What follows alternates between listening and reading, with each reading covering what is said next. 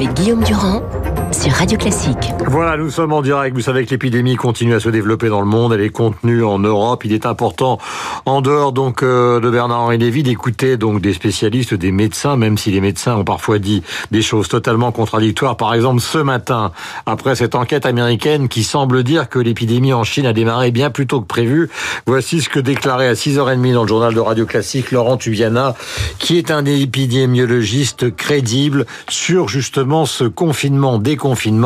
Est-ce que tout ça n'a pas été une erreur? Ces modèles sont explicatifs, qui permettent de comprendre les phénomènes, mais pas d'évaluer euh, les réelles populations. Ce virus était beaucoup moins méchant que ce que l'on prévoyait. Au final, il n'y a pas eu tellement de morts. Le confinement était une mesure, mais c'était une mesure désespérée. Cette mesure désespérée, elle est arrivée beaucoup trop tard. L'épidémie était déjà là et ça ne servait plus à rien.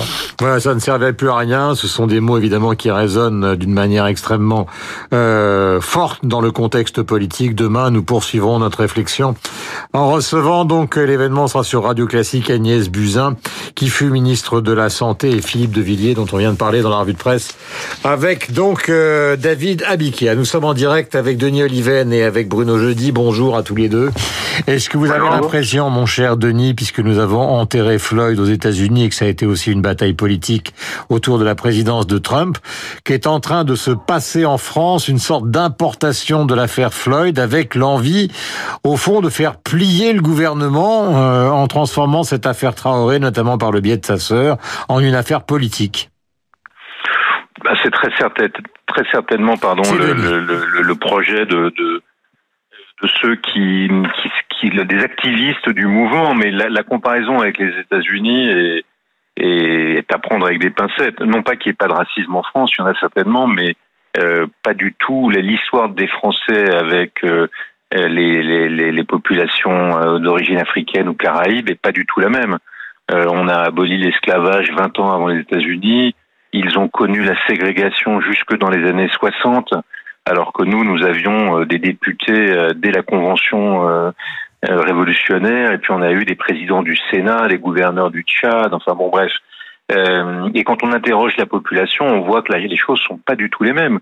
Aux États-Unis, les sondages disent que entre 40 et 50 de la population reconnaît avoir des sentiments racistes à l'égard des Noirs. Quand vous interrogez les Français, 90% des Français pensent que soit il n'y a pas de race, soit qu'en tout cas s'il y a des races, aucune n'est supérieure à l'autre. Mmh. Et 60 euh, des, des, Français disent qu'ils ne sont pas du tout racistes. Mmh. Donc on n'est pas du tout dans la même situation. J'ajoute un élément, c'est que les, les Afro-Américains représentent 15% de la population. Et d'après les différents chiffres qu'on connaît, malgré l'absence d'enquête euh, de statistiques ethniques, euh, il y a 4 ou 5% de la population France, vivante en France qui est soit d'origine africaine, soit originaire des Caraïbes. Hmm. Donc on n'a pas on n'a pas la même situation et même quand on prend la police, on n'est pas du tout dans la même situation. Je dis pas qu'il n'y ait pas de violence, je dis pas qu'il n'y a pas de bavure, je dis pas qu'il n'y a pas des choses à faire. Mais quand vous regardez les chiffres, les morts du fait de la police, euh, c'est 20 fois plus chaque, en proportion de la population. Il y a 20 fois plus de morts du fait de la police, et, on compte tous les morts, hein, y compris ceux dans lesquels la police intervient de manière légitime. 20 fois plus de morts en proportion de la population hmm. euh, que euh, qu'en France. Autrement dit, nous, il y a à peu près une dizaine de morts par an. Euh, il y en aurait il y en aurait 200 si on avait les chiffres américains.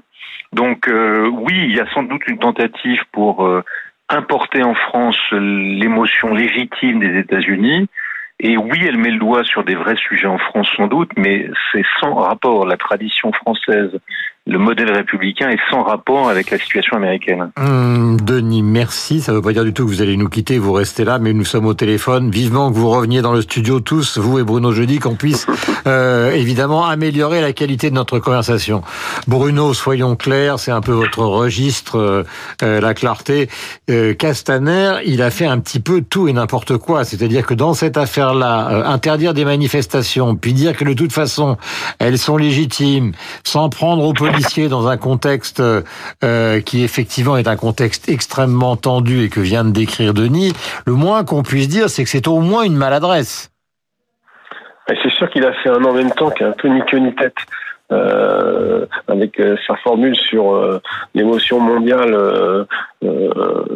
commande d'autoriser finalement cette manifestation.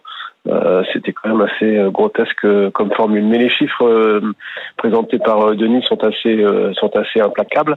Mais il faut bien reconnaître que ce pas d'amalgame, moi je suis d'accord, ça n'a rien à voir, et que évidemment la tentative de, euh, de la famille Traoré d'essayer de, de récupérer euh, le drame de George Floyd pour faire avancer leur, leur cause fonctionne quand même un peu. On voit bien que l'exécutif euh, est comme paralysé. Christophe Castaner est monté au feu lundi dans une conférence de presse un peu désespéré annonçant des mesures euh, prises sans concertation, alors qu'il y a un livre blanc, euh, un code de déontologie qui devait être présenté, qui est prêt, euh, et tout ça, à mon avis, il s'est mis à dos à la fois les policiers, une partie des parlementaires. Hum. Et donc tout ça ne fonctionne pas très bien. le, premier ministre, juste le premier ministre hier a quand même été obligé d'aller de, de lui-même de monter en première ligne à l'Assemblée pour essayer de corriger le tir la veille. Euh, donc il y a, y a, quand même quelque chose qui qui fonctionne pas là. Euh, et, surtout le dernier point, et c'est emblématique, c'est Macron qui est silencieux. Macron qui n'a rien dit sur George Floyd contrairement à, ses pairs, euh, Angela Merkel et même Boris Johnson. Emmanuel Macron qui est finalement un peu paralysé par cette affaire Adama Traoré et qui va jusqu'à pousser sa garde des Sceaux à intervenir, ce qui est une, une erreur, voire une, une faute, on le sait bien. Alors, Nous sommes euh, encore dans le régime de la séparation des pouvoirs. Oui, on sait bien qu'Emmanuel Macron, ayant travaillé avec euh, le ancien président de la République, François Hollande, il a connu l'affaire Leonarda qui a été une catastrophe au François Hollande. D'où la question que je vous pose à tous les deux, et on revient à Denis. Dans cette affaire Traoré, euh, qui n'est pas comparable à Leonarda, mais il y a un aspect Leonarda dans cette affaire Traoré, c'est-à-dire que celui qui mène la danse, c'est plus le pouvoir politique, mais c'est justement des associations qui disent si elles vont ou elles ne vont pas à des rendez-vous avec le pouvoir qui, qui n'arrête pas de louvoyer. Ben, c'est tout. bon, on, est sous le règne de l'émotion. Donc, euh, quand on voit bien que chaque fois que le pouvoir est sous la, sous la pression de l'émotion, son comportement est moins rationnel. C'est assez naturel d'ailleurs que quand ça se passe à froid. Mais c'est vrai que cette affaire euh, Adama Traoré, dont on, saura la fin, euh, pour l'instant, il y a eu toute une série de, de procédures. C'est une grosse différence avec euh, Floyd George aussi. Il y a une procédure judiciaire en cours depuis quatre ans. Il y a eu cinq ou six expertises. Toutes contradictoires. Euh, contradictoires, mais à la fin, les expertises judiciaires ont toutes conclu au fait que jusqu'à présent, en tous les cas, euh, que les, les gendarmes euh, n'avaient pas été mis en examen.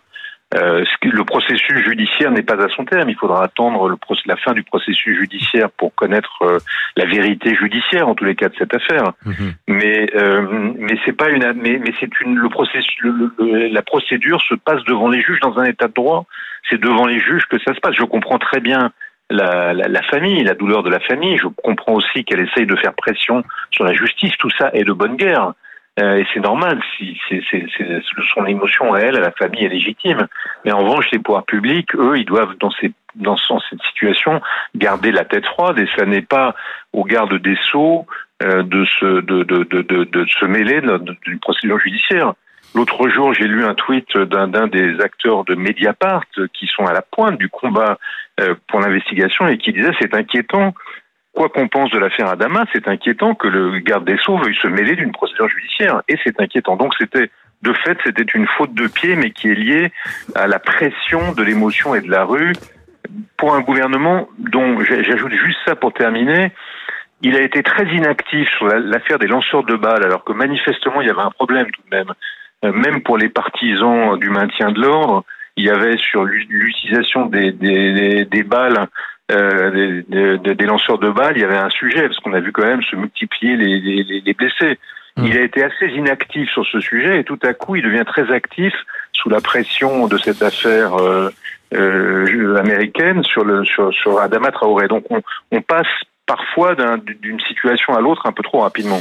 Euh, merci Denis. Bruno, dernière question, et ça concerne évidemment le remaniement. On avait l'impression qu'avant un discours aux alentours du 14 juillet sur la dernière partie de son quinquennat, Emmanuel Macron avait l'intention de remanier. Alors on parlait de Bruno Le Maire, évidemment, la lettre qui est sortie de Gilles Legendre fout tout ça par terre.